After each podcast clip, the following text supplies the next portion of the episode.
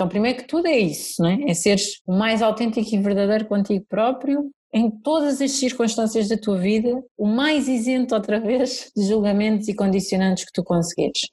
Episódio 39 A conversa com Margarida Madeira sobre autoconhecimento e espiritualidade.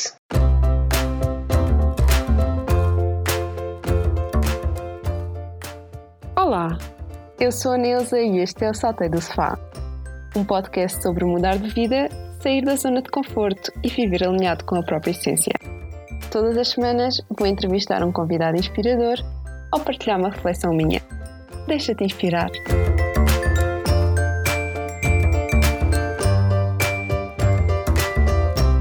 Olá, olá, seja muito bem-vindo a mais um episódio do Saltei do Sofá. E para começar, eu queria apenas relembrar-vos que estão abertas as inscrições para o meu programa de grupo O Transformativa, do qual eu falei no episódio passado, e que, tal como eu referi, se tiverem interesse em inscrever-se, podem fazê-lo até amanhã, dia 5 de agosto, com um bónus especial para vocês. Ou seja, se utilizarem o cupão Saltei do Sofá no momento da inscrição, podem usufruir de uma sessão individual extra comigo, que podem utilizar quer durante o programa, quer após o programa, conforme vocês preferirem. Portanto, aproveitem esta oportunidade, as inscrições estão abertas e gostaria muito de poder contar convosco e vos ajudar na vossa caminhada.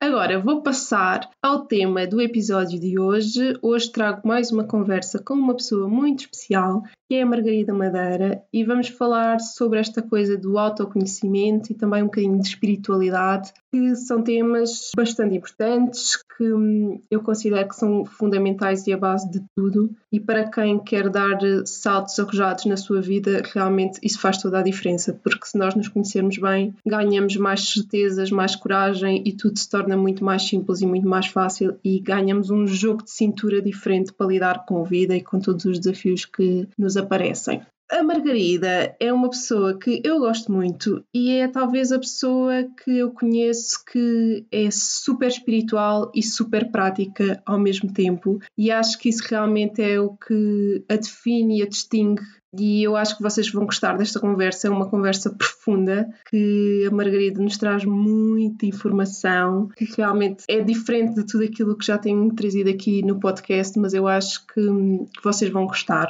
A Margarida é professora de yoga, coach espiritual e é uma cuidadora por natureza. É uma pessoa de pessoas e claramente nasceu para cuidar dos outros e tem esta característica fantástica de espiritualidade e praticidade na maneira como encara a vida e como olha para a sua vida e para a vida em geral. O episódio é longo, mas e intenso, mas eu acho que não fazia sentido ser de outra maneira quando falamos de um tema tão profundo como este. Por isso, não me vou alongar mais, fiquem por aqui, ouçam o episódio e deixem-se inspirar.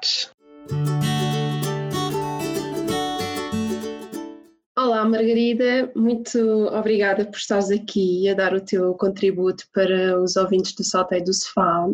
E para começar, eu ia pedir-te para te apresentares, dizeres quem és, o que fazes atualmente e o que te move.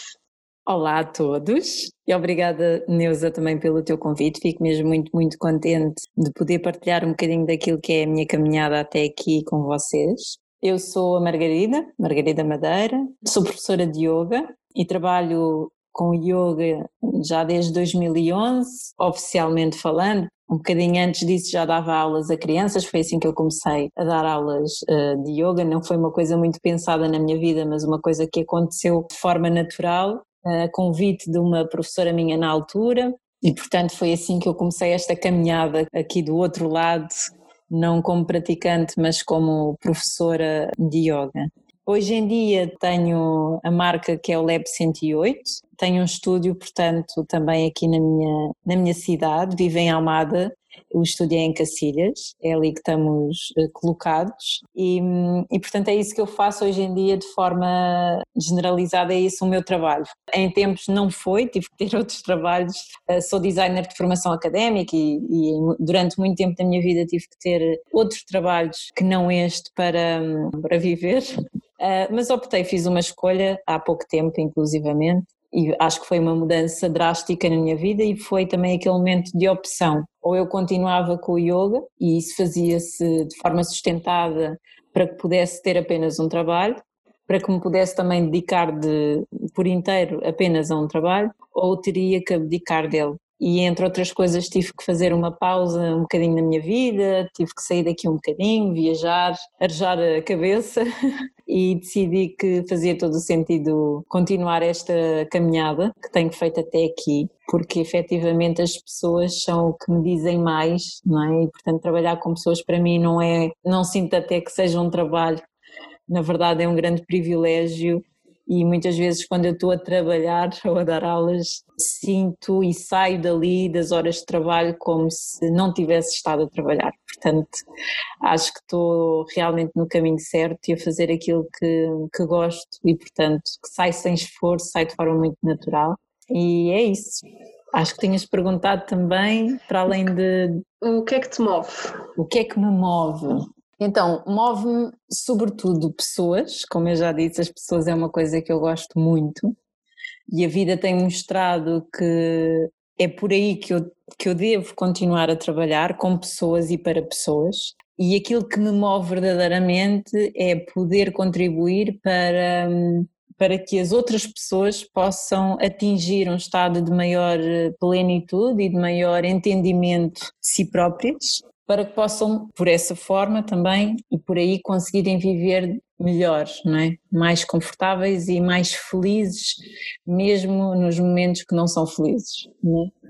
Mas tendo essa luzinha sempre ao fundo do túnel, digamos assim, quando nós nos conhecemos muito bem e quando nós atingimos esse patamar de alguma plenitude mesmo as experiências eh, dramáticas e dolorosas e tudo mais, porque nada disso deixa de existir, não é? A vida é a vida, mas começamos a saber lidar com todas essas adversidades e até mesmo com, com os diferentes estados emocionais, não é? A, a alegria extrema ou a tristeza extrema, de uma forma um bocadinho mais neutra ou de uma forma um bocadinho, diria eu, mais madura. Portanto, eu diria que, que isso é onde eu sinto que pode estar a minha força no contributo ao outro, nessa eventual eh, ajuda a construir em si próprio uma confiança e, uma, e um entendimento, sobretudo, daquilo que já é, para, por sua vez, atingir então esse estado de maior eh, plenitude ou tranquilidade, não dependendo do espaço ou do tempo em que está a viver, não? É? nem de, das oscilações que a vida vai tendo. E que consiga manter essa plenitude de uma forma mais eh, consistente e sempre existente em si. Então acho que é isso. Olha, e agora gostava que partilhasses connosco qual é para ti o verdadeiro objetivo do yoga? Ora bem, essa é uma boa pergunta. Qual é o verdadeiro objetivo do yoga? A palavra yoga, a introdução, digamos assim, é união. E eu olho para essa união como uma união de entendimento entre aquilo que eu estou cá a fazer e aquilo que é o mundo, entre a união do corpo, mente e espírito, a minha visão de yoga vai sobretudo para além daquele que é físico. O yoga chega-nos ao Ocidente e tem o seu boom na América como uma prática física, e foi assim que ele foi chegando aos nossos dias, sobretudo como uma prática física, e é efetivamente uma ferramenta da qual eu não dispenso. Todos os dias da minha vida o faço. Há dias que faço um bocadinho mais, há dias que faço um bocadinho menos. Há dias que eventualmente só faço uma postura que até pode ser a de relaxamento, mas de forma consciente e portanto isso traz logo uma dimensão à postura também diferente. Mas isto para dizer que o yoga não é apenas uma prática física como nos chega habitualmente, não é? Yoga é uma disciplina que te prepara verdadeiramente em termos físicos, energéticos, emocionais, mentais e espirituais para o abraçar desse entendimento do que é que é o eu, eu indivíduo, eu essência. E então esta disciplina vai preparando-nos não é para encontrar alguma coisa, porque tu não vais encontrar uma coisa que já é tua, não é? Portanto, nós não vamos em busca de, ou às vezes penso eu que esta expressão do ir à procura ou ir em busca pode em algum momento não ser a melhor para definir isto, porque eu não posso ir à procura de uma coisa que já existe em mim, não é? O que eu tenho que fazer é dissipar aquilo que não me permite ver aquilo que já lá está. E o yoga faz esse papel. O yoga vai-te despindo as camadas, vai-te libertando das amarras, vai-te desbloqueando os condicionamentos ou os julgamentos e vai-te dando mais espaço para um dia olhares e perceberes aquilo que já és e que já está em ti. Então já não tens que ir à procura fora. Essa conversa é sempre do da mente, raciocínio, intelecto, do ego, é? do ter que fazer para ser alguma coisa. Na verdade, em última instância, nós até nem tínhamos que fazer absolutamente nada, a não ser experienciar aquilo que é pura existência. Mas para o fazer, precisamos de, da ajuda de algumas técnicas, de algumas ferramentas, de algumas práticas. E o yoga traz em si, com, uh, consegue compilar um bocadinho disto tudo para que um dia, uns mais cedo, outros mais tarde, uns em momentos mais dramáticos das suas vidas, outros em momentos mais alegres, ou outros até em momentos mais banais da vida, conseguem ir chegando a esse encontro de si próprios, esse olhar para dentro e ver efetivamente que já somos tudo aquilo que procuramos. E eu acho que isso nos traz a possibilidade, a partir daí, de viver uma vida num estado de maior, um, de maior contentamento, diria eu, porque nem é uma felicidade extrema, nem uma alegria, não é um contentamento. Parece que de repente nos conseguimos acomodar ou, ou, estamos acomodados, passamos a estar acomodados em nós próprios, que é uma sensação absolutamente maravilhosa, não é? O facto de eu não ter que ter nada, nem que ter atingir nada, nem nem sentir que tenho que fazer alguma coisa para me sentir acomodada em mim própria. E, e portanto, na minha visão, este é o grande potencial do yoga. É conseguir te levar de forma carinhosa até, porque ele, o yoga até parece ser uma história de encantar se nos deixarmos levar por ele e por esta disciplina e por estas práticas, obviamente. E um dia olhamos para dentro, que lá está, pode ser até num momento super banal da nossa vida e conseguirmos percebermos que estamos cada vez mais nesse estado de maior eh, apaziguamento constante. Uhum. Portanto, eu vejo nesta disciplina este grande potencial, é? e, e, penso eu que pode realmente ajudar muitos de nós a viver uma vida mais eh, mais equilibrada, diria eu, e não tranquila, porque a vida nem sempre é tranquila.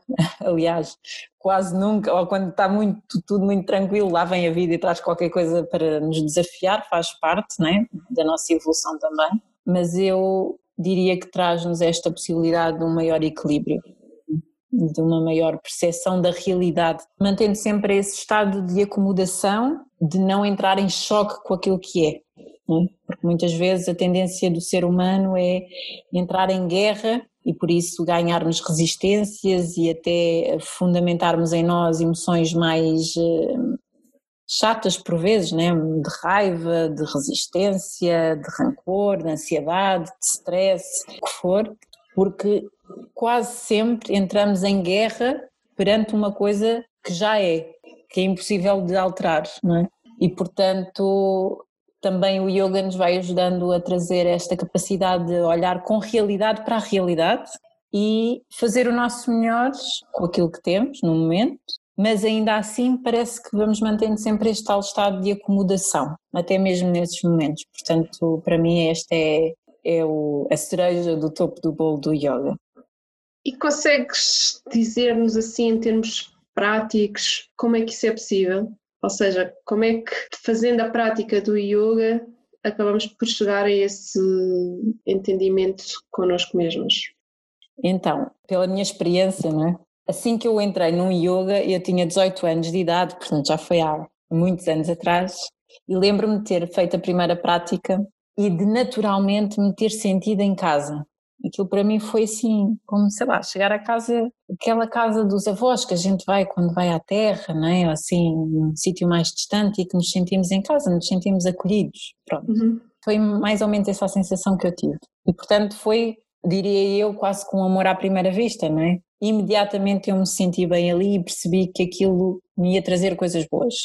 Pela prática em si, era uma prática física que me agradou bastante. Eu, na altura, estava a passar por um desafio físico, tive alguns problemas com os meus joelhos, portanto, tinha sido desportista até aos meus 14 eh, anos, mais ou menos, sempre pratiquei muito desporto na minha vida e a certa altura tive que parar um bocadinho ou amainar um bocadinho essa minha esse meu gosto né, por estes hobbies e portanto a entrada do yoga na minha vida em termos físicos também foi muito boa, né, porque voltei a sentir que conseguia fazer coisas interessantes com o corpo, sem exagerar uh, no que eu não podia exagerar e portanto fisicamente foi aliciante, mas mais do que isso foi aquilo que eu ia ouvindo, aquilo que eu ia ouvindo para mim é que era, mais uma vez vou usar a expressão da cereja no topo do bolo, a minha experiência diz-me que mesmo que uma pessoa não entre para o yoga com a tentativa de se conhecer a si próprio, porque há pessoas que nos chegam porque querem relaxar, porque estão muito ansiosas e alguém disse que o yoga ia fazer bem, porque precisam de melhorar alguma parte, como por exemplo a flexibilidade ou o equilíbrio, e sabem que aquela prática em termos físicos lhes vai trazer estas habilidades ou que vai trabalhar um bocadinho mais estas habilidades. E portanto, nem toda a gente chega ao yoga com a curiosidade de se investigar a si próprio. É? Eu até diria que a maioria das pessoas não vem para o yoga com esse, com esse interesse imediato.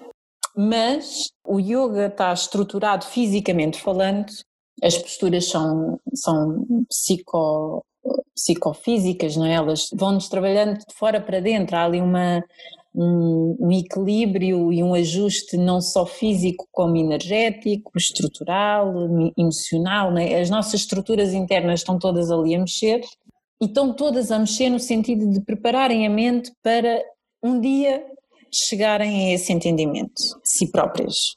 Mas eu diria que se viermos com essa consciência e com essa curiosidade, obviamente que vamos ampliar bastante mais essa potência que o yoga pode trazer para nós.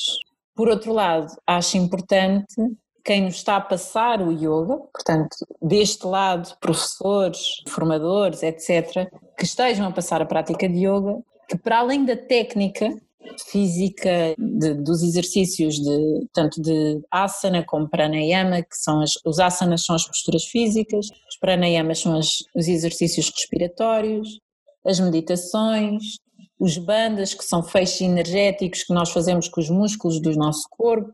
Portanto, todas estas técnicas em conjunto são muito fortes e vão-nos preparando, lá está, vão despindo e ajudando a tirar essas camadas que eu falava há pouco, para que um dia a mente chegue a esse entendimento.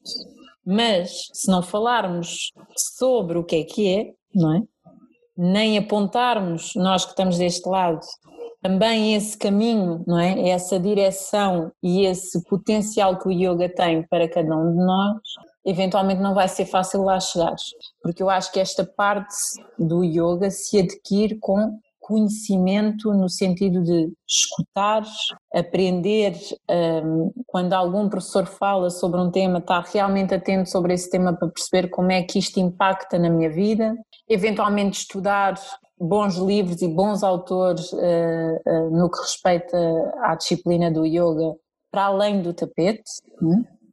E facilmente vamos começar a perceber se tivermos este interesse e se o discurso dos nossos professores para com estes alunos for também nesse sentido de percebam que aqui há uma real potência para uh, vos levar a um entendimento e a um encontro de si próprios muito grande se isto for acontecendo, é inevitável que isto vá, que vá se refletindo na nossa vida. E é fácil de começarmos a percepcionar coisas que anteriormente nos irritavam, por exemplo, coisas que nos irritavam, não é? Há pessoas que se irritam no trânsito, há pessoas que se irritam porque as outras pessoas não lhes dizem bom dia, há pessoas que se irritam por uma série de questões, não interessa agora o quê. E, por exemplo, numa destas situações, se calhar vamos começar a perceber que aquilo que nos irritava 100% já só nos irrita 80%. Coisas que nós éramos extremamente impulsivos e reativos em algumas coisas a fazer, vamos começar a perceber que parece que há ali uns segundinhos de intervalo entre a nossa resposta eh, de reação àquilo que está a acontecer. Por exemplo, é outro exemplo. e depois vamos começando a perceber que isto vai cada vez mais fundo, não é? Uh, e que de facto a dualidade entre tapete e vida, esta simbiose entre o espaço da prática, o ritual da prática e aquilo que é a minha vida cotidiana, começa a estar muito refletido um no outro. E eu começo a trazer muito, inevitavelmente, de um para o outro, não é? E depois vou para o tapete com os meus problemas e eventualmente saio da prática bem mais leve porque consegui espaço para observá-los de uma dimensão diferente, né? parece que consegui ver a minha própria vida quase como se fosse um vídeo de cinema. Né? E consegui me distanciar um bocadinho da personagem eu, que o ego gosta tanto, e perceber se calhar algumas coisas, percepcionar aquela história de uma forma diferente que eu não estava a percepcionar porque estava só dentro dela, como eu, não é? E portanto, este processo vai acontecendo sempre com uma prática regular, como é natural, né? porque essa prática regular é fundamental para que as camadas fiquem cada vez mais preparadas, cada vez mais aptas a captar essa claridade, né? e por outro lado é importante ter, mantermos essa hum, curiosidade e, e essa atenção para o que nos vai sendo dito e apontado na direção desse caminho para, para o entendimento do eu. Porque se formos a uma prática em que só se fala de asana, em correção postural, em técnica respiratória e meditativa, que não está errado e é maravilhoso e tem um papel fundamental para este processo todo, mas só isso eventualmente vai nos atrasar um bocadinho no processo de chegar lá, ao ponto. E, e, falando disto, eu vou dar uma introdução agora de um, um pequenino pormenor, um pequenino grande pormenor, que foi eu quando cheguei ao yoga, como eu estava a dizer, parece que me senti em casa, aquela sensação de chegar à casa dos avós, não é? aquele acolhimento, mas mais tarde, anos mais tarde, uns quatro anos talvez mais tarde, comecei a estudar Vedanta, fica aqui um tópico. Vedanta é o estudo do, da última parte dos Vedas, que é uma compilação de conhecimento milenar eh, que está atribuído à zona da Índia, mas que não tem só a ver com, com os indianos, portanto é uma compilação de muito, muito, muito conhecimento. E a última parte dos Vedas está dedicada ao conhecimento do eu, precisamente e a, esse, a essa parte desse conhecimento e é dessa, dessa tradição chama-se Vedanta. E Vedanta estuda-se desta forma. Vai-se a um satsanga, que são encontros onde um professor está a passar o conhecimento, geralmente passa esse conhecimento através de uma escritura, portanto, através de uma leitura de, de uma escritura, começa-se por uma, depois avança-se para outra, etc.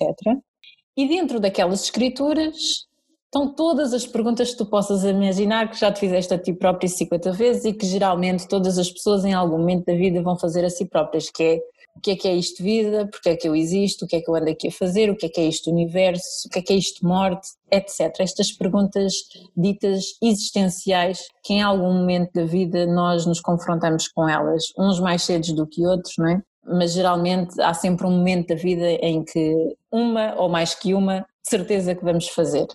E portanto, Vedanta estuda-se desta forma. Eu vou lá, sento, ouço, capto pela minha escuta aquilo que me vão dizendo e saio dali e vou aplicar aquilo para a minha vida. Aplicar no sentido, não é aplicar uh, de forma de ação, não é? Por causa que é impossível fazer isso, mas fico atenta, não é? Fico a observar quais são as minhas reações, não sei o quê, onde é que aquilo se aplica, aquilo que eu ouvi na aula, de facto eu reajo desta forma começo a trazer-me uma dimensão de conhecimento que é brutal e para mim ouvir Vedanta foi talvez das experiências mais transformadoras que eu tive até então. E foi das experiências, para além de mais transformadoras, foi se calhar a que me deu também um dos cliques importantes para a transição desse, desse estado de procura sempre constante de alguma coisa para um estado de, ok, cheguei a um ponto que já consigo estar um bocadinho mais apaziguada. Consigo estar assim de forma sem intervalos e sem interrupções, de uma forma mais cómoda em mim mesma. E isso que me trouxe foi a escuta de conhecimento. Por isso é que eu digo que, na minha experiência, ouvir é muito importante. porque o ouvir vai-nos apontar para um caminho que nós não estávamos a ver antes, porque tínhamos alguns bloqueios, etc., que a prática de yoga física é extremamente eficaz para nos ajudar nessa libertação e nessa limpeza, é quase como se tomássemos um banho, é? para ficarmos prontinhos para ir para a cama, só que em vez de ficarmos prontinhos para ir para a cama, ficamos prontinhos para ver com claridade aquilo que já é. E, é espetacular. Portanto, ouvir Vedanta, se chegar, se a sensação de praticar yoga pela primeira vez foi um bocado chegar a casa, ouvir Vedanta pela primeira vez foi avassalador, mesmo, no sentido positivo da palavra. Foi, é isto mesmo, sabes quando tu ouves uma coisa e pensas, claro, tipo, é isto.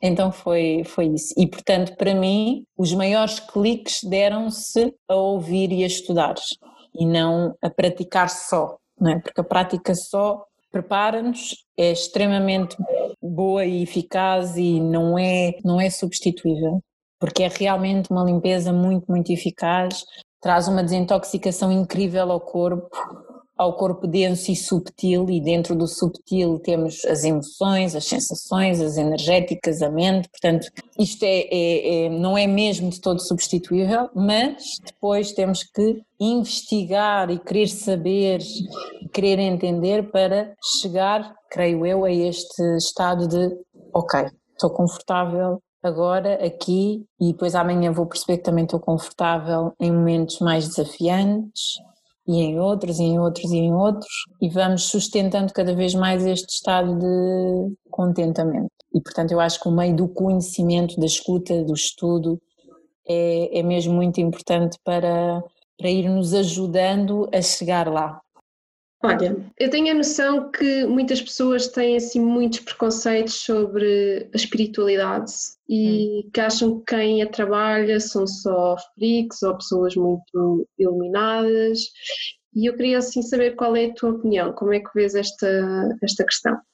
Então, tu utilizaste uma palavra maravilhosa, vou já pegar por aí, porque talvez só o esclarecimento desta pequenina palavra pode-nos trazer logo uma dimensão diferente daquilo que é a espiritualidade ou aquilo que é o conceito e preconceitos que nós temos acerca do que é ser espiritual. Iluminado, esses seres brilhantes que aparecem por aí e que estão iluminados. Ora bem, iluminar é trazer luz, não é? Vamos supor que eu estou num quarto escuro, não conheço a casa onde eu estou e entro num quarto escuro. A cama está colocada de uma certa forma naquele quarto e eu, ao andar, como está escuro, não sei onde é que está a cama, vou de encontrar a cama, até posso aleijar as pernas e tudo. De repente acende a luz e vejo que está aquele obstáculo, aquele objeto no meio do meu caminho, que é uma cama. Apaga a luz. Eu já não vou bater com as minhas pernas na cama, porque eu já vi que está ali. Então já não, já não vai dar. Então assim é a nossa mente. Já Einstein dizia que é quando a mente se abre a uma ideia, jamais voltará a ser a mesma, ou jamais voltará ao que era antes. E quando tu iluminas, quando tu dás luz e vês, tu nunca mais vais esquecer que aquilo está ali. E portanto, esta percepção do eu, quando nós acendemos essa luzinha, mesmo que eu volte à minha vida, aos meus dramas, às minhas emoções, aos, às minhas problemáticas, aos meus objetivos, às minhas conquistas, às minhas ansiedades, ao que for. Independentemente disso, eu nunca mais me vou esquecer que aquele eu, testemunho de tudo, isento de julgamentos, sempre presente, não dependente de tempo e de espaço, está ali, sempre, está ali, ele existe. E tu nunca mais te vais esquecer disso. Portanto, é, acho eu, creio eu, importante percebermos iluminação desta forma, com esta perspectiva, porque ajuda-nos logo a dissipar uma série de ideias que temos acerca de pessoas que supostamente atingiram a tal da iluminação e ficaram num estado de nirvana que nunca mais voltaram a ser elas próprias, quase, é? parece que de repente passaram para um outro lado, que deixaram quase de ser humanos, no sentido parece que deixaram de sentir, de reagir, de, enfim. Então, pode ser uma opção de vida, atenção, quando chegamos aí a esse patamar. A minha opção de vida é continuar a viver a minha vida de forma normal, banal e tendo este desafio que é, dentro desta minha vida normal, ter também esta percepção, não é? E aí é que as coisas também se tornam interessantes, porque também podemos perguntar, então mas quando chegamos a essa, quando atingimos esse patamar espetacular, estamos acomodados em nós próprios, então depois tudo fica fácil, não é? A vida perde um bocado, parece que perde ali um bocadinho o sal e a pimenta da coisa, está tudo sempre bem, mas não, não é? Depois o giro é lidar com isto e com os desafios da nossa vida, não é? Com os obstáculos que nos vão aparecendo, com as circunstâncias que vão sendo sempre diferentes daquilo que tu achas que vão ser, e portanto depois torna-se um jogo até engraçado de fazer, um jogo no sentido de torna-se até quase divertido, de irmos com a percepção que já temos, ir vivendo a vida com, com aquilo que nos vai presenteando e apresentando. No que toca Portanto, achei importante esclarecer aqui um bocadinho esta questão da iluminação, não é? porque às vezes fala-se em iluminação e a gente pensa, ah, pá, uma pessoa que aquilo é mesmo especial, eu nunca lá vou chegar. Vais, vais chegar, se acenderes a luz, vires, nunca mais te vais esquecer, se acenderes a luz dessa percepção, não é? com esse conhecimento, com esse estudo, e, e tu vais lá chegar, vamos todos. Se quisermos, não é? se tivermos esse interesse genuíno e essa curiosidade, e para lá fomos caminhando, vamos lá chegar. E, portanto, quando lá chegamos, é quase impossível não viver uma vida de espiritualidade, porque começamos a perceber que isto não acaba na mente, porque eu saí totalmente da mente, eu parece que fui ali um espaço que não é bem tempo, nem, nem tem tempo, nem tem espaço, mas continuei de alguma forma observadora de tudo o que estava a acontecer, mas continuei de uma forma muito isenta de julgamentos e de condicionantes. Estive num espaço que não foi a mente, quando nós vamos a esse espaço que não é a mente e que é para além disso, é quase inegável afirmar que existe um patamar espiritual dentro de nós. Espiritual no sentido de, pá, não é racional, não é intelecto. Eu tive noutro patamar, eu tive noutro sítio. Por exemplo, quando nós estamos a dormir profundamente, apagamos, a mente consciente está a descansar. Mas tu, quando acordas, embora não te lembres exatamente, a mente consciente apagou, né? Portanto, tu não te lembras, não tens memória do que é que foram aqueles minutos ou aquelas horas em que estiveste a dormir profundamente e não é o estado de que sonhas, em que sonhas não estás a dormir profundamente. Mas tu sabes que estiveste a dormir profundamente, sabes disso. Uhum. Acordas com essa sensação. Eu sei que estive a dormir profundamente. E como é que a gente sabe que estive a dormir profundamente se a mente consciente não estava lá? Portanto, nós começamos a, a, a percepcionar coisas e a trazer para a nossa vida essa percepção e essa conclusão de que de facto temos um lado espiritual eh, presente em nós. Agora, há duas formas de lidar com isto, creio eu. Há pessoas que parece que tu olhas para elas e efetivamente achas que elas estão num patamar, pela figura que apresentam, não é? mais espiritual do que tu, não é? Parecem um bocadinho mais cêntricas. Eventualmente são pessoas que se aproximam mais de técnicas um bocadinho mais místicas, que gostam desse lado e que, e que está tudo bem, não é? Temos um lado espiritual, eu disse dois, mas na verdade até pode, posso, poderei considerar três. Temos um lado espiritual mais religioso. Há pessoas que se ligam à religiosidade e que ainda assim não é só pela religião, é, é de facto um lado espiritual que estão ali a fazer.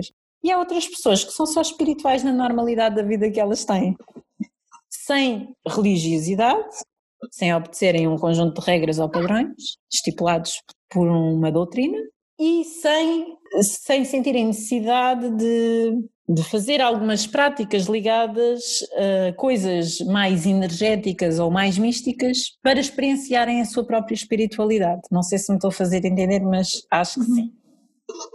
Então a espiritualidade passa a ser uma coisa muito prática, na verdade eu acho que ao ganhares essa dimensão de ti próprio, ganhas um maior respeito e um maior sentido de inclusão de que de facto tudo está, parece que meio interligado, não é? Não há separação.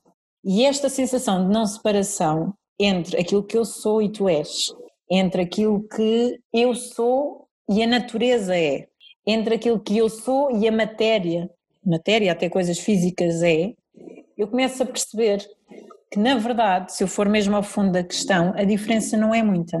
É a densidade e é consciência. Eu tenho um nível de densidade e de consciência diferente do que tem, por exemplo, uma árvore ou que tem, por exemplo, uma mesa.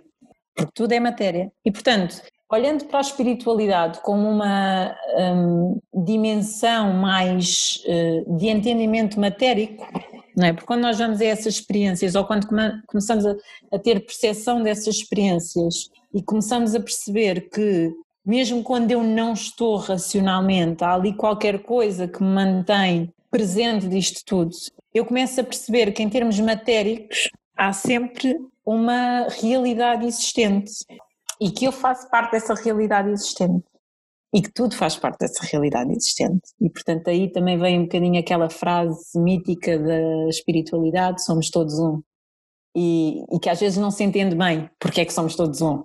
Somos efetivamente, mas também não somos, portanto podia aqui até abrir quase outro discurso que não vou fazer. Mas é por aí, então começa-se a experienciar a vida de uma forma mais quase inevitável, respeitosa, eu começo a perceber que há uma inclusão nisto tudo muito maior, que o impacto que eu tenho sobre as coisas e que as coisas têm sobre mim é de uma sintonia, de uma simbiose gigante, e começo a praticar na minha vida ações com mais consciência, com mais relevância, não no sentido de que faço bem, né? que faço o bem, não, não é por aí, mas com mais relevância para mim. Eu começo a perceber que as ações não é assim uma coisa tão em vão.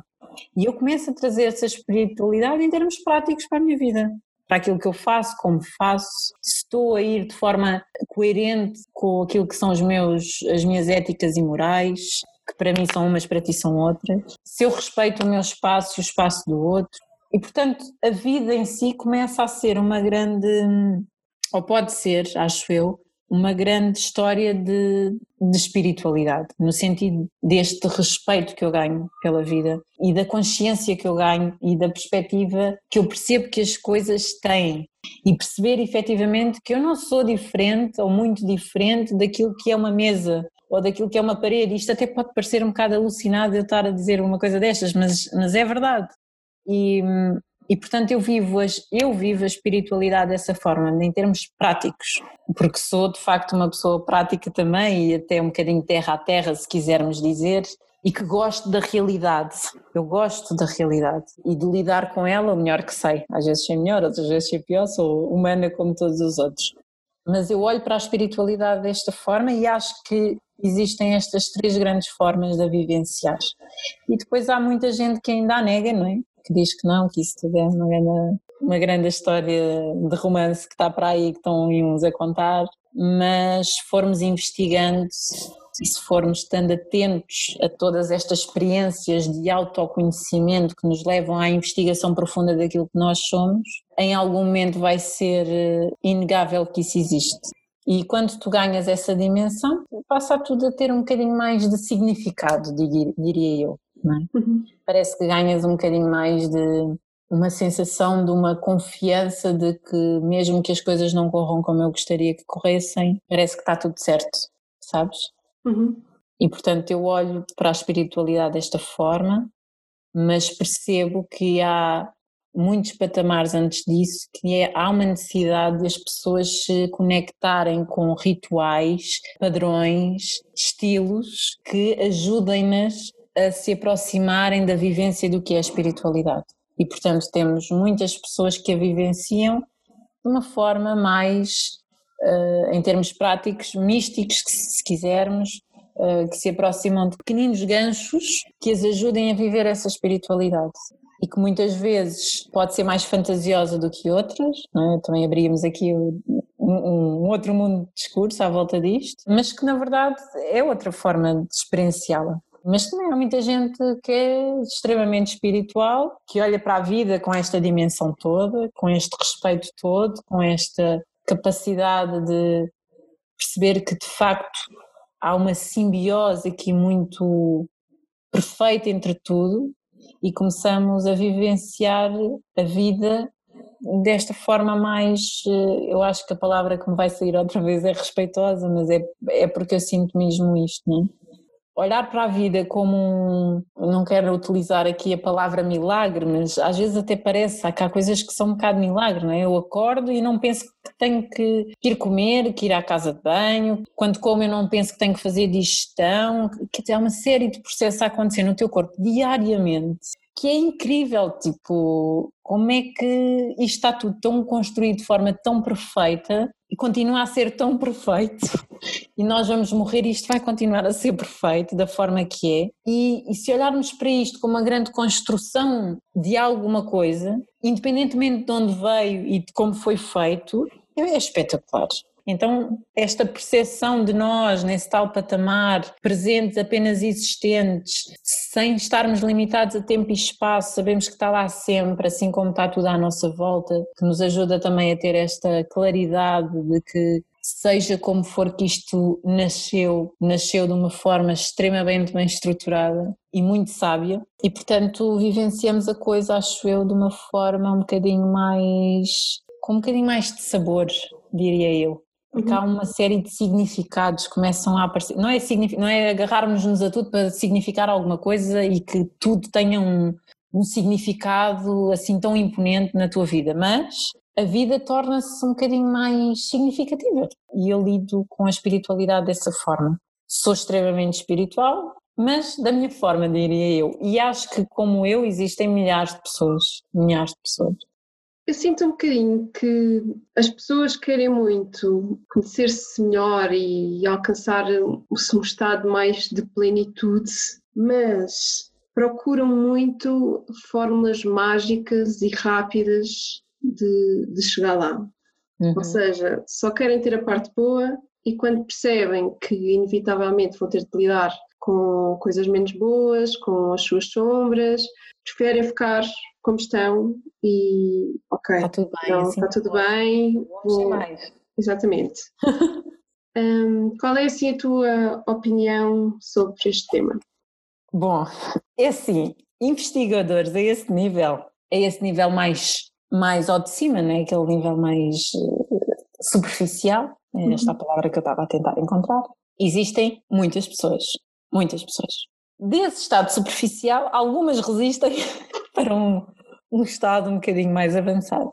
O superficial nem sempre é, é quase como uma escolha, digamos que eu acho que efetivamente há pessoas que não estão preparadas, a mente, a estrutura mental daquela pessoa ainda não está preparada para ir mais longe e, portanto, fica nesse superficial.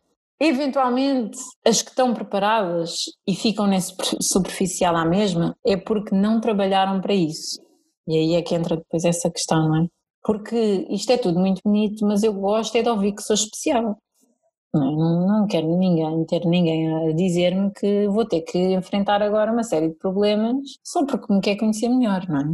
Portanto, bom, bom é eu estar com alguém a dizer que eu sou um ser espetacular, que já estou muito mais calmo porque tenho uma série de cursos que me validam esse sentido espiritual, se quisermos, e que me continuam a dar palmadinhas nas costas e a dizer que eu sou um ser espetacular, que faço bem, que faço muitas coisas boas às outras pessoas, que penso muito no próximo, portanto, isso são tudo coisas que nós, enquanto buscadores de nós próprios, investigadores de nós próprios, gostamos de ouvir. O ego, né? esse, esse serzinho espetacular, que só pensa em si próprio, gosta imenso de ouvir. E, portanto, percebermos primeiro que tudo que gostamos de ouvir, assumir que, ok, isto faz parte da estrutura da minha mente, nunca vai deixar de ser diferente. O ego gosta apenas de si próprio. Ponto. Porquê é que eu gosto de fazer bem às outras pessoas? Porque me faz bem a mim. Porquê é que eu não gosto de ver o outro infeliz? Porque me faz infeliz a mim. E é só por causa disso. Não é porque tu és boa pessoa ou porque és má pessoa. É só porque te vai afetar a ti. E se te vai afetar, tu queres que seja positivo o teu ego prefere sempre que seja positivo. E portanto, ter primeiro que tudo esta percepção de ego vamos ter sempre e ele gosta de si próprio, ponto. Não, não é mais ninguém. Portanto, essa coisa do estou a fazer bem para o mundo, ok, estamos a fazer ações adequadas e com uh, que até podem trazer resultados de benefício para demais pessoas do que para mim, não é? Portanto, eu beneficio, mas sei que outras pessoas também beneficiarão mas percebendo sempre que isso é uma grande história do ego a dizer que eu sou uma boa pessoa. E portanto isto é sempre bom de ter presente. E portanto, depois disso podemos começar ou continuar a nossa investigação um bocadinho mais além e perceber que não é com palmadinhas nas costas e com alguém a dizer que somos especiais e que estamos no bom caminho e que já estamos muito mais calmos ou mais tranquilos que efetivamente estamos a chegar a algum lado. Portanto, a investigação dói bastante, não é? Porque é um processo, como tu disseste e bem, que nos vai levar a lados menos bons de nós próprios, que nos vai fazer sentir coisas desagradáveis muitas vezes, que nos vai fazer sentir ansiedades, medos, culpas, que nos vai fazer questionar uma série de escolhas que já fizemos anteriormente nas nossas vidas e que vamos ter que lidar com o resultado delas e perceber se vamos ter que alterar ou não, não é? E, portanto, a investigação sincera de nós mesmos, de nós próprios, é uma coisa que dá trabalho dá trabalho, tem que ser feito de forma sincera, tem que ser feito de uma forma com uma observação com capacidade de uma isenção maior possível de julgamentos e de hum, contenções que nós tenhamos acerca de nós próprios e da nossa personalidade. Portanto, é quase como nos pormos muitas vezes num filme de fora para conseguir perceber algumas coisas e não ficamos isentos de tudo, mas não é porque padrões e éticas e morais nós todos carregamos, não é? Mas tentar colocar-nos no mais isentos de tudo. É quase como se pensasse se fosse a vida de outra pessoa da qual eu não quero nem bem nem mal. E olhar para a vida dessa pessoa da qual eu não quero nem bem nem mal e avaliar perante aquilo que eu acho que é mais adequado as coisas, não é? E portanto ir evoluindo a partir daí.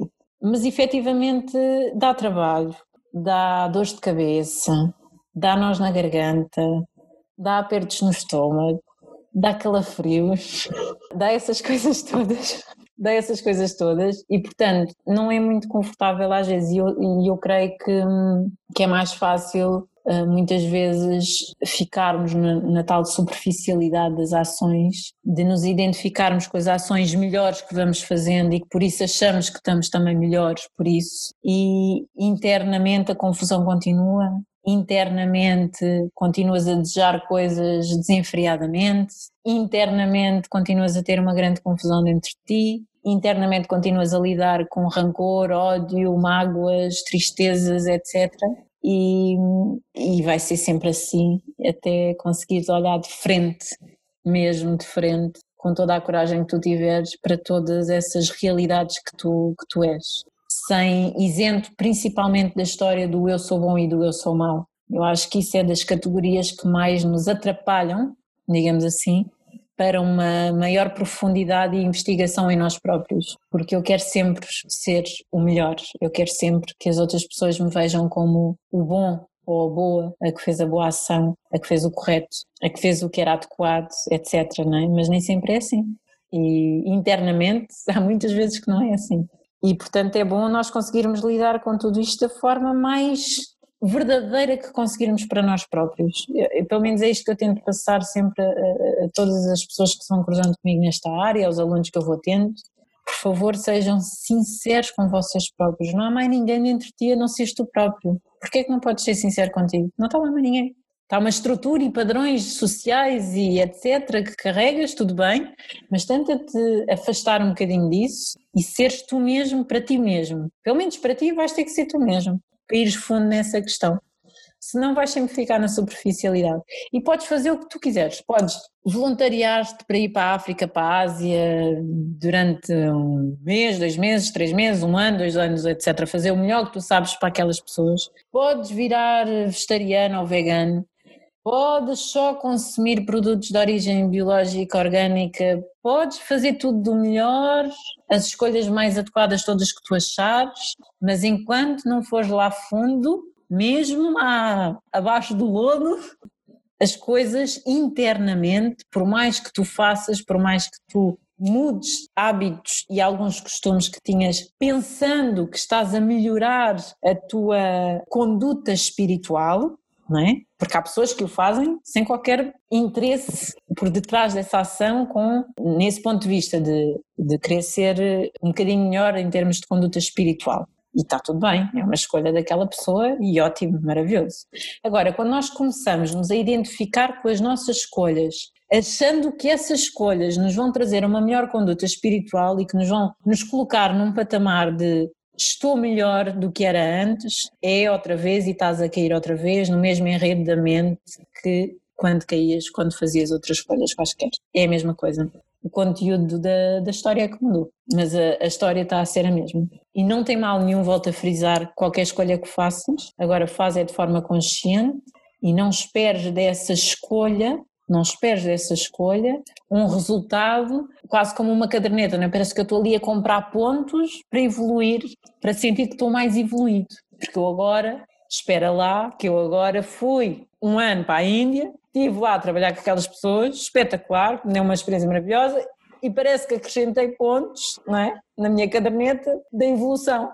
Que atenção, fizeste bem, trouxe boas ações e, portanto, com certeza te acrescentou coisas boas a ti, aos outros. E se quisermos falar de karma, ação-reação e de conquistas positivas que vão dar resultados positivos, tiveste a fazer uma coisa boa efetivamente. Agora, não o faças com esse, quase esse trique da mente de quereres. Eu estou a fazer isto porque afinal sou uma pessoa boa e sou uma pessoa que evolui mais e portanto agora eu faço destas coisas estás a fazer igual ao que estavas a fazer antes, porque está só à volta do eu, do umbigo. E não esqueçam nunca isto, isto é mesmo importante. O ego só pensa em si próprio e só gosta de si próprio. E nós só ajudamos o próximo somente porque o ego gosta de ver o outro bem porque se vai sentir bem. Só por isto. É só por isto. Agora, claro que não vamos por causa disso agora também desatar todos a, aos empurrões uns aos outros e ah, só por causa que é do ego agora não faz mal, posso tratar. Não, não é? Fazemos sempre a coisa daquilo, da forma que achamos mais adequada e melhor e que vá de encontro àquilo que é a nossa personalidade, que é aquilo que nós queremos fazer, etc. Mas sempre com esta visão de, com esta visão. Parece que eu estou lá atrás às vezes, para observar o que é que ela está a fazer. Porque a mente é muito engraçada. E se nós começarmos a perceber esta a mente, enquanto órgão e enquanto processo, ela é toda igual. Não é a mente da Neuza ou da Margarida ou do André, do António, do, não é? As mentes, enquanto processo e órgão, são todas iguais e funcionam da mesma maneira. Os conteúdos é que são diferentes, os gostos e aversões também, cada um nasce com a sua personalidade e uns tendem mais para umas coisas, outros tendem para outras. Agora, o processo em que isto tudo acontece é todo igual, é tudo a mesma coisa. E, portanto, é bom termos estas coisas em mente para irmos evoluindo efetivamente, mas com sempre muita realidade. Volto a dizer esta palavrinha espetacular, que é realidade. Realidade. Ir bem à realidade da coisa. Ir bem ao fundo da questão isentos daquela conversa do eu sou bom, eu sou mau, vou fazer melhor, vou fazer. Não, isentos disso tudo, vamos lá ver com profundidade uh, aquilo que eu sou. Tu achas que se nos mantivermos nessa superficialidade e não formos a fundo, é impossível atingirmos um estado de plenitude connosco mesmos? Boa questão, boa questão. É assim, vai depender do teu nível de consciência, vai sempre depender. Porque se tu estiveres a acreditar efetivamente que aquela foi a máxima evolução da tua, não é? de ti para ti próprio, que estás a fazer o melhor, a tua mente não dá mais do que aquilo, portanto já foste mesmo, em, em, em termos daquilo que a tua mente estava preparada, daquela pessoa, ela foi mesmo até onde podia e pode se sentir realizada com isso, pode se sentir realizada com isso e ainda não estar num estado tão profundo não é? dessa questão e pode se sentir realizada, mas em alguns momentos também pode acontecer essa insatisfaçãozinha, né? quando vem aquela, ainda não está tudo, ainda tenho que procurar mais, ainda tenho que fazer mais, ainda tenho que fazer outro curso, ainda tenho que ouvir outro professor, ainda tenho que ler mais 50 livros, ainda tenho que, não, agora vou fazer a dieta do não sei quantos, agora vou, sabes, estás sempre, constantemente a querer outra coisa que não é que tens, a querer melhorar outra, as coisas porque ainda podes fazer melhor. Há uma, uma sensação de inquietação, né? a sensação sempre de inquieta, de que parece que ainda falta qualquer coisa.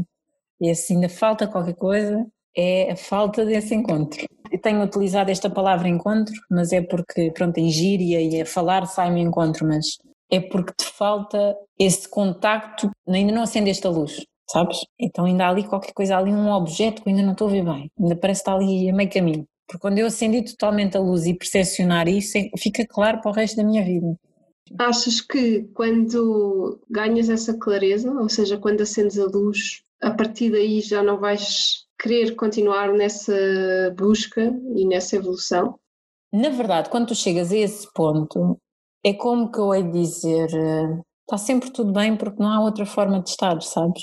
Não significando isto que eu deixe de ser pessoa só porque cheguei a esse patamar e deixe de querer ter um bocadinho melhor, de querer fazer um bocadinho melhor, de ter objetivos na vida, de querer eh, cumprir alguns papéis que ainda não cumpri, etc. Não é? Portanto, a vida continua e o desafio e o interesse é mesmo esse, é começar a vivenciar a tua vida, mas com aquela coisinha ali atrás, não é? Do, eu já sei que é aquilo, eu já sei que existe, ponto. Existe ponto sem vontades, isenção total de desejos, de querer alcançar ou de querer ter seja o que for, é que nem sequer tenho necessidade disso, não é? Quando eu vou lá àquele espaço, não há, isso deixa de existir, eu sou existência pura e por isso estou totalmente bem como estou, porque é existência não podia ser outra coisa, não é? E isso traz-te uma sensação de satisfação e de preenchimento gigante.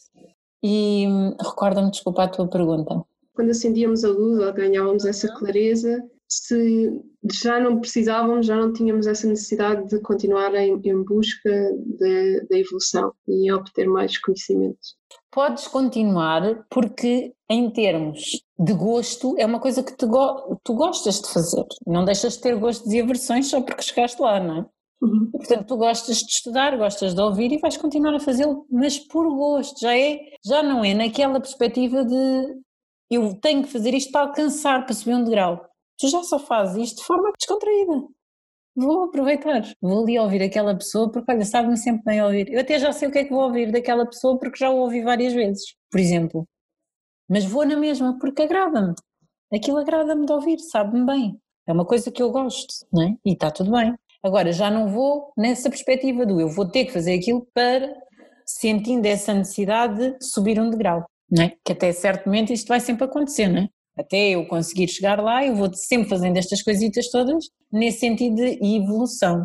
Mas quando chegas lá, é como se vives a vida de uma forma mais descomprometida por um lado, porque relaxaste, não é? Relaxaste no sentido de nesse tal preenchimento, nessa tal satisfação que te preencheu tanto, tanto, tanto que raras são as vezes, mesmo quando deslizas, mesmo quando vais a momentos dramáticos, mesmo quando sentes emoções fortes e estridentes, mesmo nesses momentos há ali qualquer coisa lá atrás que está-te a suportar, sabes? Está-te assim a acomodar. E a vida passa a ser mais descomprometida nesse sentido, mas também mais saborosa por outros, não é? Eu estou tão em. Eu não quero dizer aceitação, porque aceitação pode trazer aqui uma série de questões que eu não concordo à volta do aceitar, mas traz-nos uma, um sabor, um sabor de que está tudo bem como está.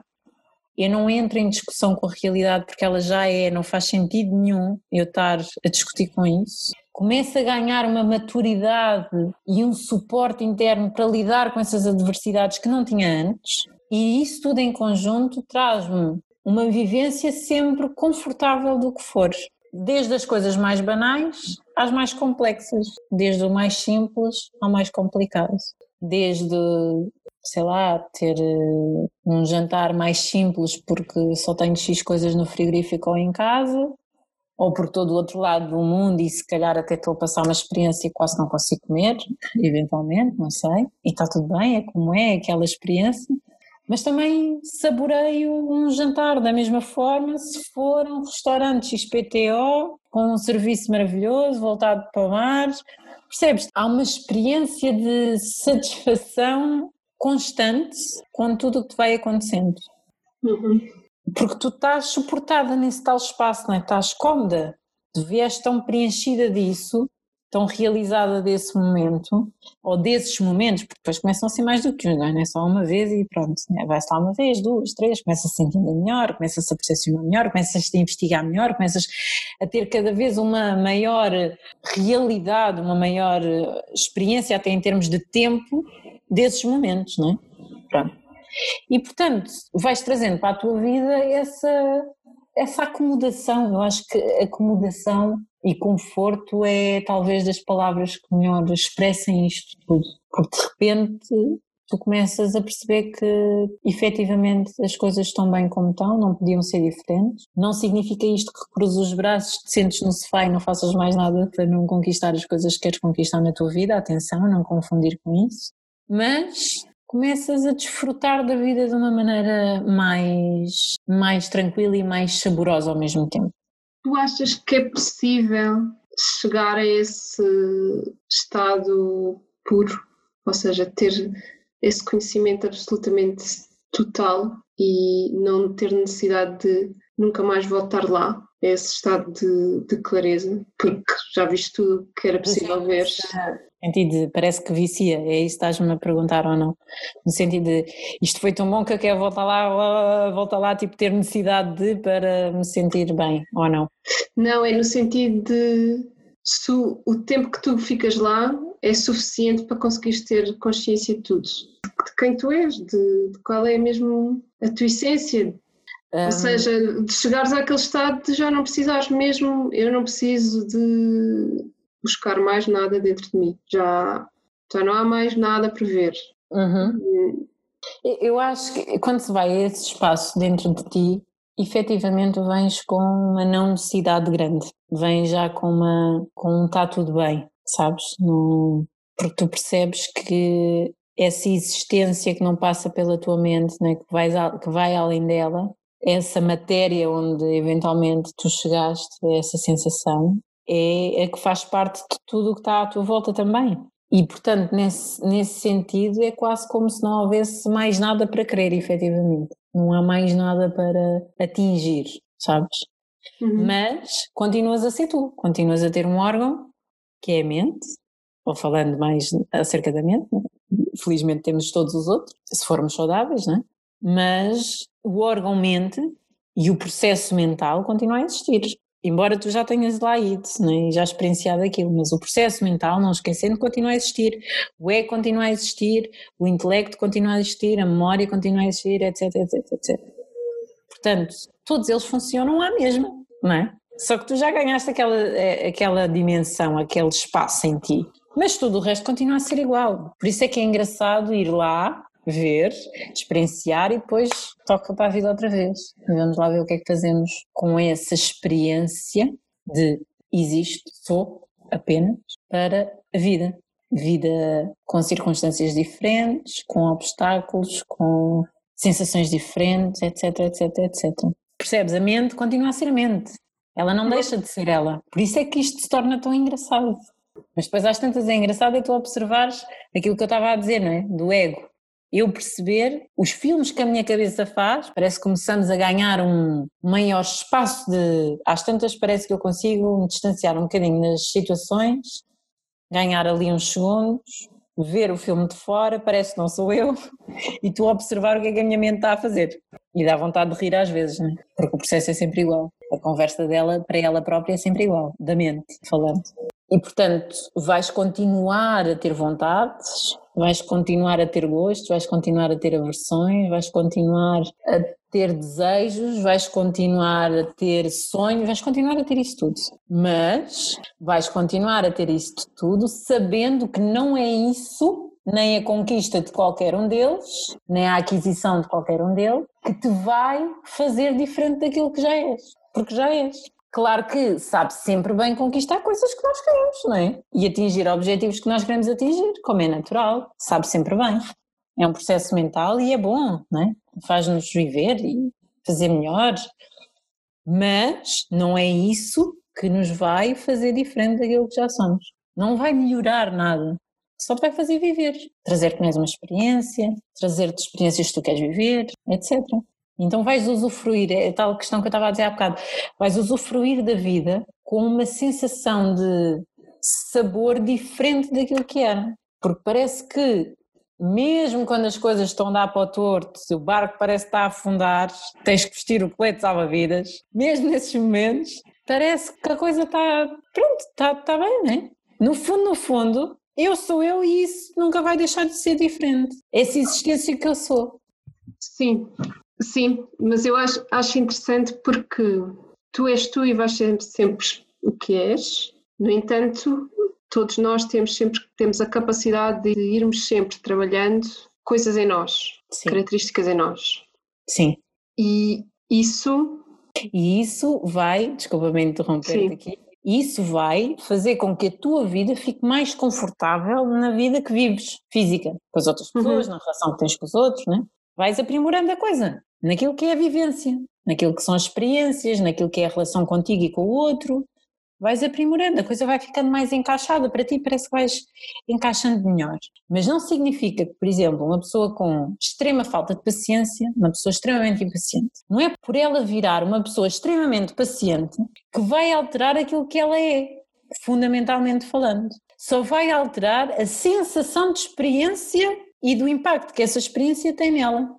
Passa a ser da impaciência para a paciência e que, portanto, em termos de experiência física, hormonais, processos sensoriais, emocionais e mentais, passa a ser mais confortável para aquela pessoa viver aquele tipo de experiência, porque ela conseguiu criar uma capacidade que não tinha antes, que é de maior paciência para com uma coisa qualquer, por exemplo. Uhum. E vai tornar a experiência daquela pessoa, naquela vida, naquele momento, naquela circunstância, mais confortável para ela, vai, né? vai ser melhor nesse sentido. Agora, não vai alterar aquilo que ela essencialmente já é. E achas que ao teres conhecimento daquilo que essencialmente já és, uhum. isso até te pode ajudar nesse sentido de sabes exatamente o que é que deves mexer ou o que é que deves trabalhar em ti uhum. para alcançares esse estado de conforto e de uma vivência mais plena? A minha experiência diz-me que que é só minha, não é? Atenção. Mas que quando chegas lá, é? já chegaste lá, já estiveste lá naquele tal espaço, num tempo-espaço ilimitado, parece que a coisa simplesmente. Olha, assim, se eu tivesse que uh, retratar isto de forma experiencial, eu acho que para mim é tipo uma bolha de vácuo. Parece que a gente entra ali num vácuo gigante que nada acontece, nada é, mas tu também não queres que nada, porque estás isento de vontades e desejos naquele momento, portanto, é só existência e está tudo maravilhoso assim. Vimos com aquela sensação de espetacular, porque estamos isentos desse processo todo mental e dessas vontades todas que a nossa mente traz durante a vida toda. Não é? E, portanto, não significa que quando de voltas desses espaços, né, que tu vais lá, acendes a luz, vês a coisa e voltas, não significa que tenhas que melhorar as coisas na tua vida, atenção. Eventualmente até podem ficar mais ou menos como eram. Mas o que é que eu queria? Eu queria um espaço de maior descomprometimento, lá está, não é? Porque eu vim, eu fui lá e percebi que tipo, ali é mesmo só existência, é? existe, isento de qualquer vontade, isento de qualquer desejo, de qualquer necessidade, ter que ter mais ou ter que ter menos, ser bom ou de ser. É só ali, aquilo, neutro, espetacular. Volto. Epá, eu já sei que sou aquilo. Então já há uma espécie de não resistência. Parece que largamos ali algumas resistências de certas coisas, porque já fomos ali algumas vezes, uns mais, outros menos, né? já experienciámos aquilo e cada vez que vamos parece que ficamos menos resistentes para com a vida. Então, de certa forma, começa a ser mais fácil moldar-nos para que a coisa fique um bocadinho mais confortável nos processos mentais, na vida, no impacto que as ações têm em nós e, e, na resposta que têm para nós. Começamos a fazer de forma mais natural as coisas um bocadinho, ou que nos tragam resultados um bocadinho mais confortáveis. Porque estamos, na verdade, um bocadinho mais descomprometidos. Porque já não acaba ali, sabes? Aquela coisa do tem que ser assim, porque se não for assim, eu não vou ser melhor. Já não tens esse, essa pressão, digamos assim. Largaste um bocadinho essa pressão. Então já vens para a vida com uma coisa que eu também gosto muito de dizer, que é sem esforço, sabes? Uhum. Estou ali, visto, ok, aquilo é que é, a coisa dá-se por ali, volta. Sem esforço, porque eu já sei que sou aquilo. Independentemente do que eu faça aqui, eu sei que sou aquilo. Como venho sem essa pressão de ter que ser e ter que fazer para ser, porque no fundo eu já sou, então não preciso fazer absolutamente nada para ser, eu já só desfruto. Claro que faço o meu melhor, claro que vou sempre fazer conforme os meus gostos, aversões, personalidade, identidade, não sei quê, mas faço de uma forma um bocadinho mais leve, sem essa pressão de ter que ser melhor, ter que atingir para fazer me melhor, não é? para ter que me fazer melhor. Isso já não existe. Deixa de haver essa pressão e, portanto, naturalmente começas a fazer as coisas de forma natural, começa a sair. Uhum. Fez-te sentido? Sim. Mais ou menos. Não, sim, eu acho que da, daquela que é a minha experiência, e claramente eu ainda tenho muitas luzes para acender, mas daquela que é a minha experiência, eu acho que ganhei uma maior aceitação de mim mesma. Uhum.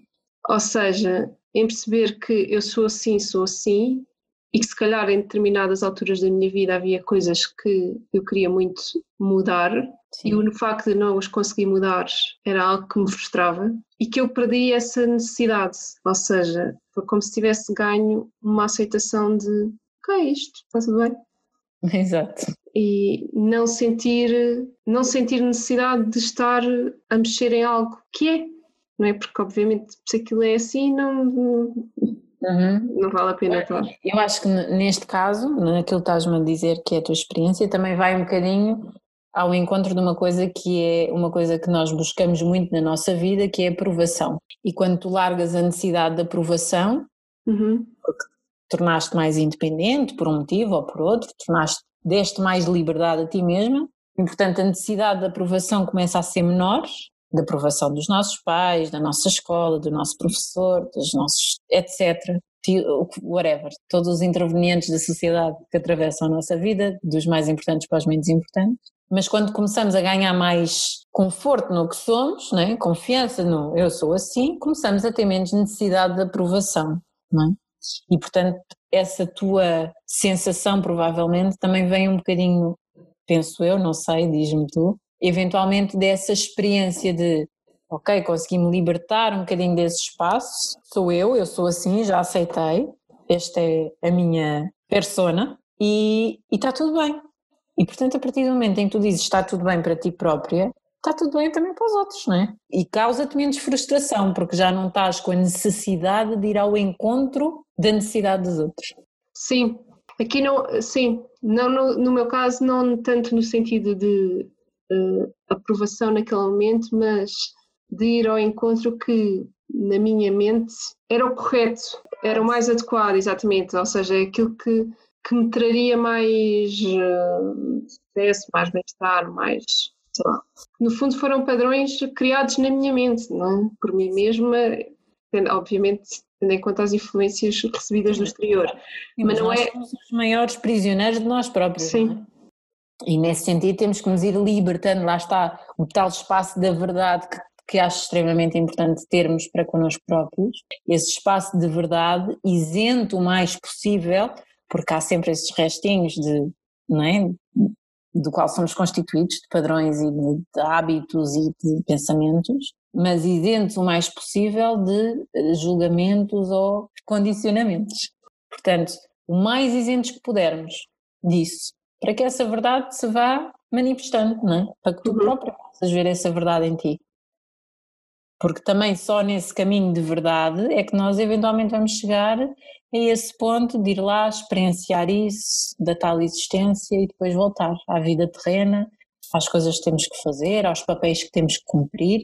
E todas essas coisas têm as coisas mais adequadas a fazer e as não mais adequadas, não é?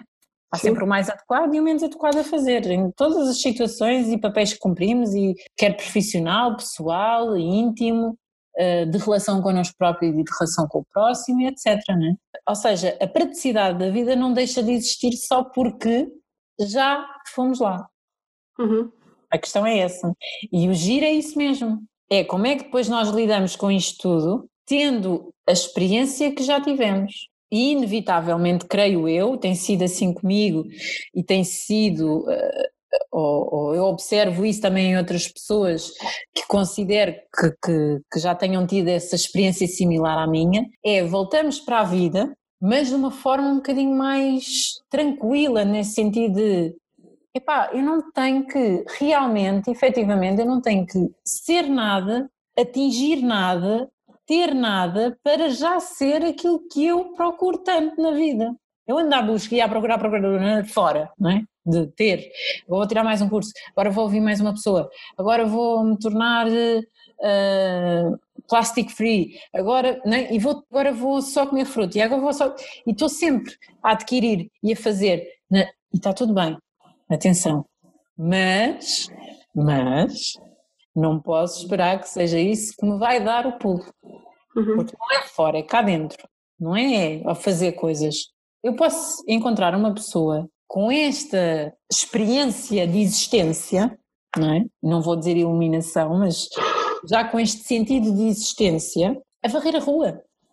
Um analfabeto, pode ser analfabeto. O que é que tem que ter curso e ser doutorado? Não. não tem. Eventualmente pode estar, pode estar na pessoa que tu achas que, que tem menos para te dar. E se calhar tu vais falar com aquela pessoa e tem uma dimensão de existência brutal. Porque eu não preciso de nada para atingir isso, a não ser para dentro. Portanto, o que eu preciso é, na verdade, é não ter, em última instância. É não fazer e não ter. E ir despindo. Quanto mais eu despir camadas, julgamentos, preconceições da vida, eh, condicionamentos que eu tenha, padrões, hábitos, etc, etc, etc, mais próximo eu vou estar dessa essência que tudo é, que tudo contém, sabes? Então, na verdade, se quisermos, até podemos ver o jogo ao contrário. Eu não tenho que fazer nada, eu até tenho é que não fazer. Claro que isto é complexo, não é? Isto é todo um jogo complexo, porque não é fácil. Exatamente porque temos estas condicionantes todas que é a vida e que é a mente e que é o processo mental. Mas, mas vai acontecendo. Eu ia dizer que acho que, por exemplo, eu tive muito tempo no Sudeste Asiático e claramente as pessoas lá têm muito menos coisas do que nós, não é? mas aparentam, pelo menos, ser muito mais felizes do que nós. Nesta uhum. parece que, lá está, elas vivem de uma forma mais genuína, mais autêntica e transparecem essa, essa felicidade. E talvez porque neste, nestes países e nestas culturas, eles também se consigam mais facilmente conectar consigo mesmo, por terem menos distrações, digamos assim, exteriores. E porque a própria cultura cultiva isso, não é? Uhum. uma cultura que tem uma espiritualidade intrínseca em tudo. É? Tudo Sim. é um ritual, tudo é um, aquela questão que eu estava a dizer há pouco do significado, não é? Parece que a vida começa a ter outro significado e estamos a, estás a falar de uma cultura que carrega em si significados atrás de significados, não é? Tudo é uma experiência ritualística, desde o comer, ao deitar, ao levantar, ao lavar, ao, né? é, é, ao lidar com o outro, uhum. é? eles, eles trazem este, esta dimensão ritualística para tudo o que fazem no sentido espiritual da coisa mas também é efetivamente porque também tem menos coisas, não é? A pessoa está mais virada para si própria. É inevitável que isso aconteça. Hoje em dia, quantas vezes, é, então agora com as redes sociais, né, os telemóveis, as, as aplicações, portanto, todo momento a pessoa está on, a todo momento está on e fora, uhum. nunca dentro, nunca dentro, está sempre para fora, a ver o que os outros fazem, o que os outros põem, como é que eu me identifico, como é que eu posso não sei o quê, como é que, não é? É sempre isto, e, e, em todos os momentos isto acontece agora, é, é, a problemática está-se a tornar, portanto, a necessidade da procura de, uma, de um significado também se está a tornar maior porque entretanto tudo deixa de ter, né? porque eu estou no metro, na, num transporte público, à espera de alguém para jantar num restaurante, nos próprios restaurantes com os próprios amigos ou os familiares na mesma mesa, seja onde for, antes de me deitar, assim que acordo, vou para a casa de banho com os, com os aparelhos, portanto, todos os momentos que eventualmente tu podias estar ou numa conexão com o outro ou contigo próprio, deixaste de o ter porque estás para fora.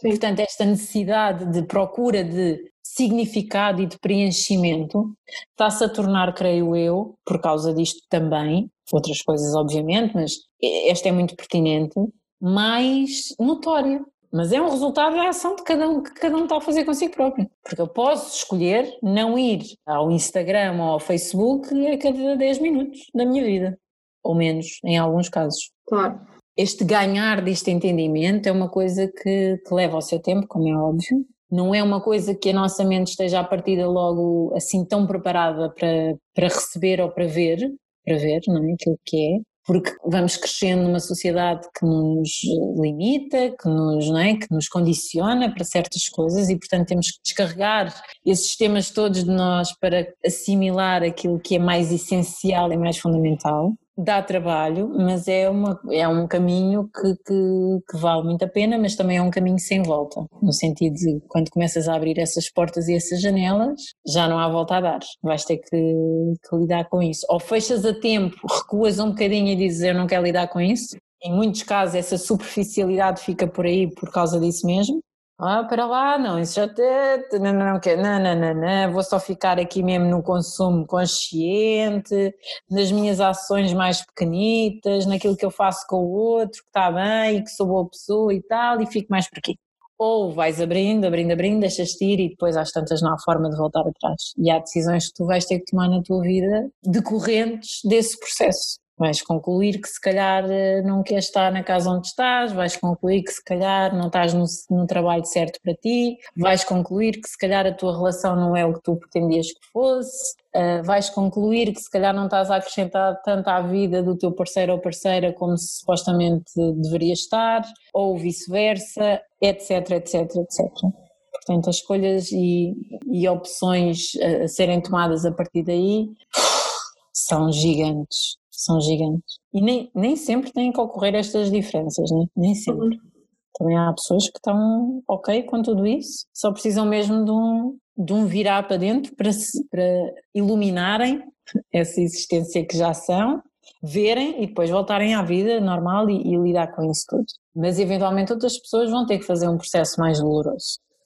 Geralmente há sempre uma coisinha ou outra da qual nós temos que, que ter que lidar, não é? Às vezes até nem em termos práticos, mas mais emocionais ou questões mais traumáticas para uns, questões mais sentimentais para outros, mas é um caminho que, que dá muito gozo fazer e que é quando se chega lá, é, é tal sensação do está tudo bem, não há, não há porquê discutir com a vida toda a hora, não há porquê discutir com entrar em guerra com tudo o que acontece à minha volta. E, pelo menos é isso um bocadinho que eu sinto. Faz sentido. Se tivesses que dar um conselho para quem quer fazer esta conexão consigo mesmo, qual era o conselho que davas? Se calhar dou vários conselhos, não consigo dar só um. Mas o primeiro de tudo é uma coisa com a qual eu tento mesmo, com muita, muita sinceridade, fazê-lo, mesmo muita sinceridade fazê-lo, é a verdade. A verdade, a verdade sempre. A verdade para contigo mesmo, lá está. Como eu disse no início da nossa conversa, dentro de ti só estás tu para avaliar. Não há por que não ser sincero contigo próprio. Uhum. Não há por que esconder coisas de ti mesmo. Esse truque contigo próprio não vai funcionar. Não te vai levar a bom porto, se quisermos. Então, primeiro que tudo é isso, não é? É seres o mais autêntico e verdadeiro contigo próprio em todas as circunstâncias da tua vida o mais isento outra vez de julgamentos e condicionantes que tu conseguires. Porque isso vai te levar aos teus propósitos, ao que tu realmente achas que deves fazer, ao que tu realmente és enquanto personalidade e identidade e que por isso tem certos caminhos para fazer, não é? Portanto, essa questão da autenticidade e da, da verdade é mesmo, mesmo muito, muito, muito, muito importante para mim. E acho que é uma coisa que nos leva sempre a muito bom porto. E a partir do momento em que encaras para ti, com essa vontade toda e com esse permitir, vais fazê-lo com os outros. E não há nada mais relaxante do que fazer uh, aquilo que é mais adequado, muitas vezes, e a verdade é sempre uma das coisas que é mais, uh, mais adequada. Nem sempre, nem sempre, mas geralmente a verdade para com o outro é sempre mais adequada. E portanto, se já a trouxeres em ti, para com o outro vai ser fácil e uma vida com sinceridade é sempre uma vida mais relaxada, porque não, não escondes nada, não é? Nunca estás ali preso, com o rabo preso por absolutamente nada. Então isso é, isso é muito bom. Outra coisa que eu diria que é importante é encontrares um ou mais tipos de movimento que te ajudem a libertar espaço. Para algumas pessoas vai ser correr, para algumas pessoas vai ser andar, para outros vai ser alguns desportos mais radicais, ou desportos ao ar livre, outros vai ser fazer yoga, outros vai ser fazer tai chi ou qigong, outros vai ser fazer artes marciais, não interessa. Tenta encarar, mas também é preciso quando vamos para esse, essa atividade de corpo e de movimento, ir com a consciência desse próprio movimento e daquilo que ele vai trazendo para nós. Porque se formos só fechados no sentido de, com a meta de vou correr só por correr 20 km em não sei quanto tempo, se não abrir espaço a essa consciência do vamos lá ver o que é que o movimento me traz internamente, porque é aí que eu quero chegar, então ele não vai acontecer. Mais uma vez, com consciência, tudo acontece. Portanto, o movimento é uma coisa que é muito importante porque vai-te ajudando a libertar as tais camadas que carregas dentro e vais ficando um bocadinho mais livre e abrindo um bocadinho mais de espaço mais neutralidade, menos julgamento, outra vez. E portanto é sempre esta, este resultado. E dar-te, permitir-te permitir-te é uma coisa importante, permitir-te a tempo e a espaço para ti próprio. Nós vivemos na era do não tempo e também quase na era do não espaço. Mais uma vez pegarmos pela redes sociais em que cada um põe o que quer é óbvio, mas a tendência é pôr cada vez mais coisas, onde estás, o que fizeste, com quem estás, o que é que consomes, o que é que fazes, e o não tempo, porque cada vez temos mais coisas para encher, né? as distrações, quando tu tens um tempo para não fazer nada, vais te distrair. Vais acender a televisão, vais acender o computador, vais ver um filme, vais ler um livro, vais eh, ir para o telemóvel, o que for, mas vais fazer alguma coisa. Então, ter tempo para não fazer nada, literalmente, é ótimo, porque nos ajuda a trazer-nos para dentro outra vez, a, a ver-nos. Né?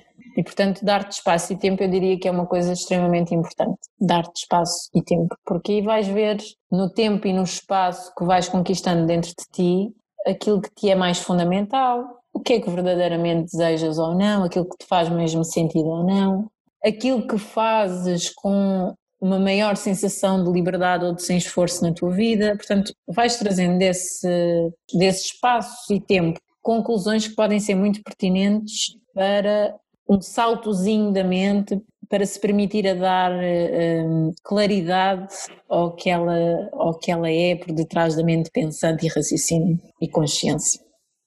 Eu acho que, que, que era isso que eu diria, e olhaste sempre como um, todo, não é? Nunca. Claro que é, é muito pertinente irmos à raiz das nossas questões, e se eu tenho um pânico, se eu carrego um trauma que me traz pânico por algum motivo, é bom que eu saiba qual é o porquê disso, não é? E portanto isso é um ato mais isolado.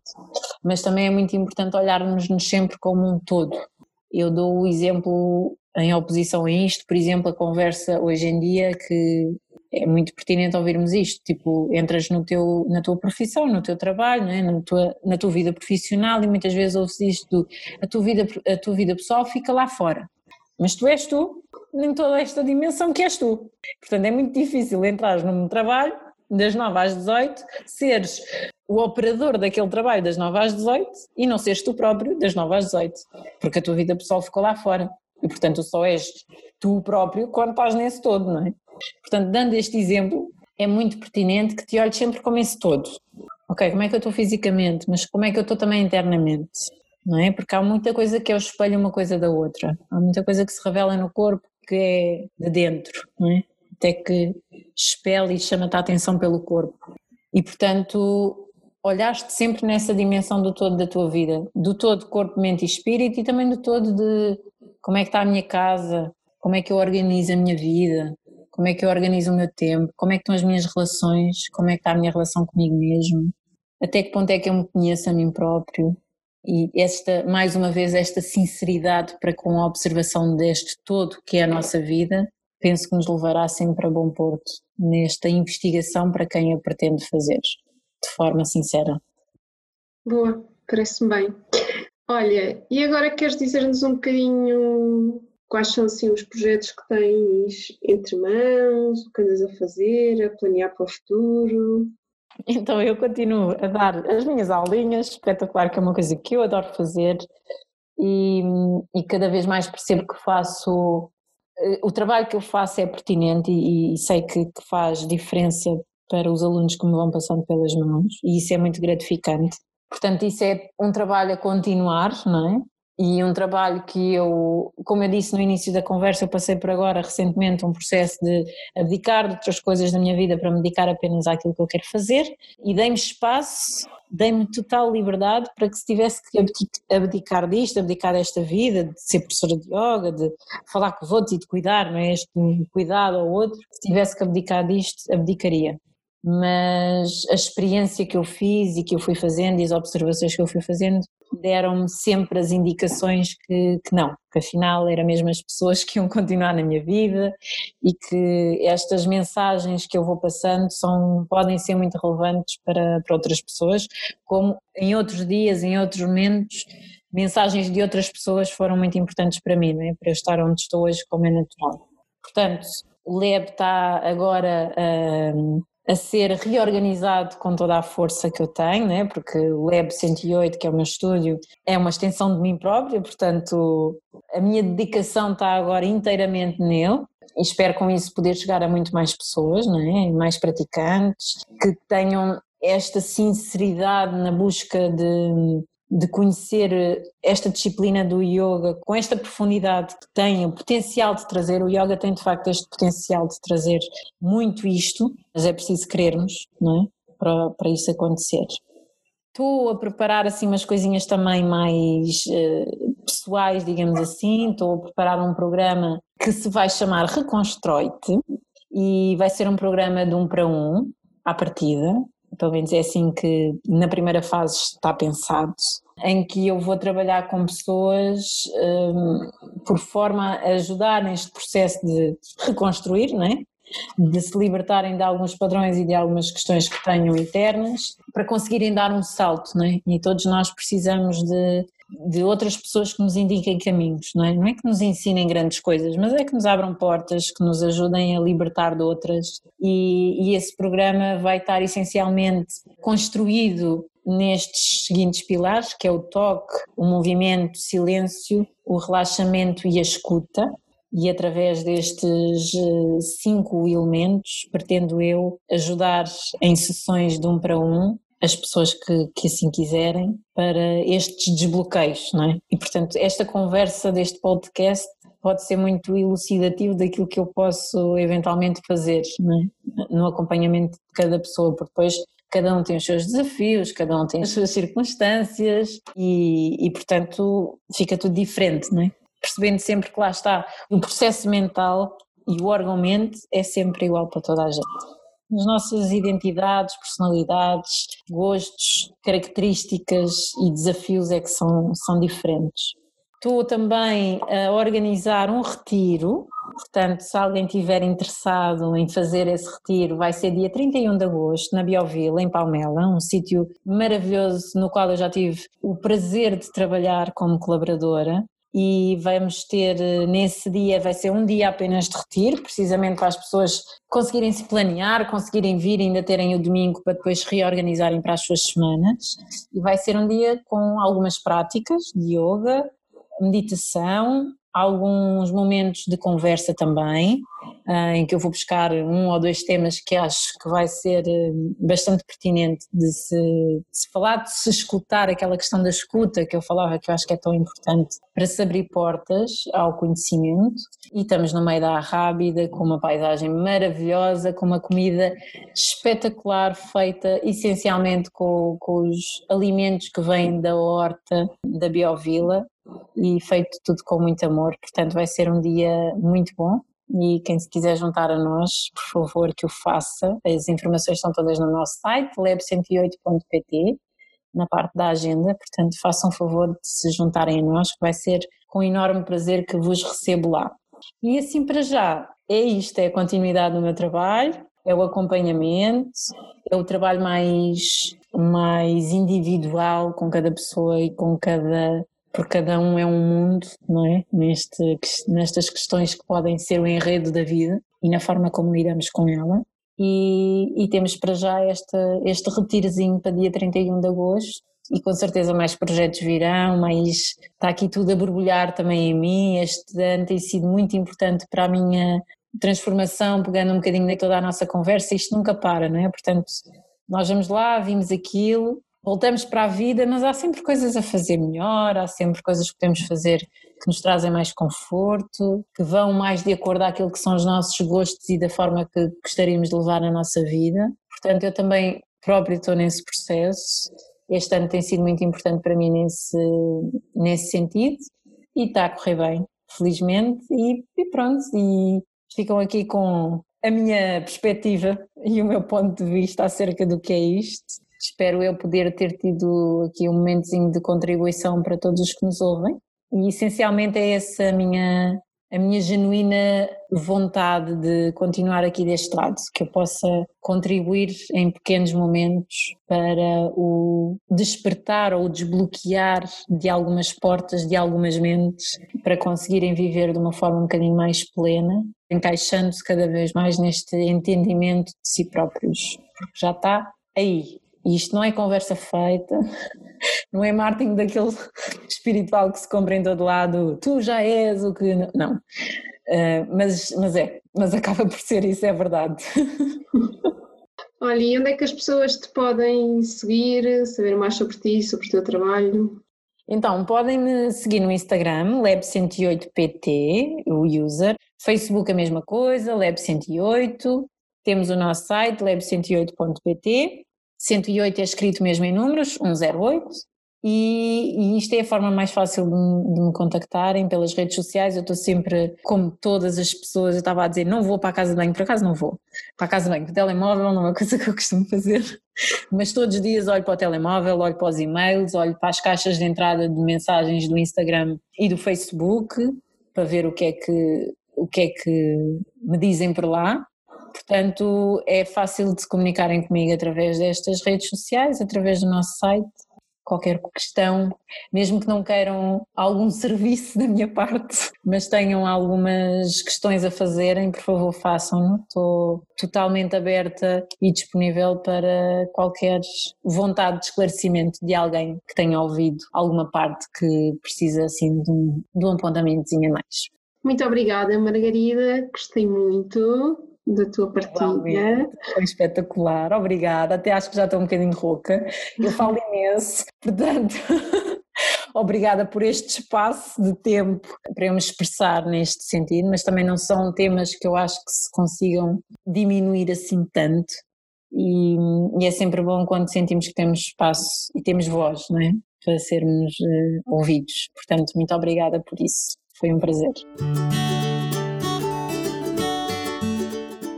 Muito obrigada por terem ficado até o fim. Espero que tenham gostado do episódio. Eu sei que foi longo e profundo, mas espero que vos tenha, de certa forma, trazido alguns insights e algumas reflexões importantes para a vossa vida. Para mim, trouxe-me. Espero que para vocês também tenha feito alguma, alguma diferença. Acho que era um bocadinho esse também a intenção da Margarida. Como sabem, qualquer coisa podem entrar em contato, deixem o vosso feedback, podem falar comigo através das redes sociais, também entrar em contato com a Margarida se assim o entenderem. Mais uma vez, muito obrigada e desejo-vos uma semana mágica.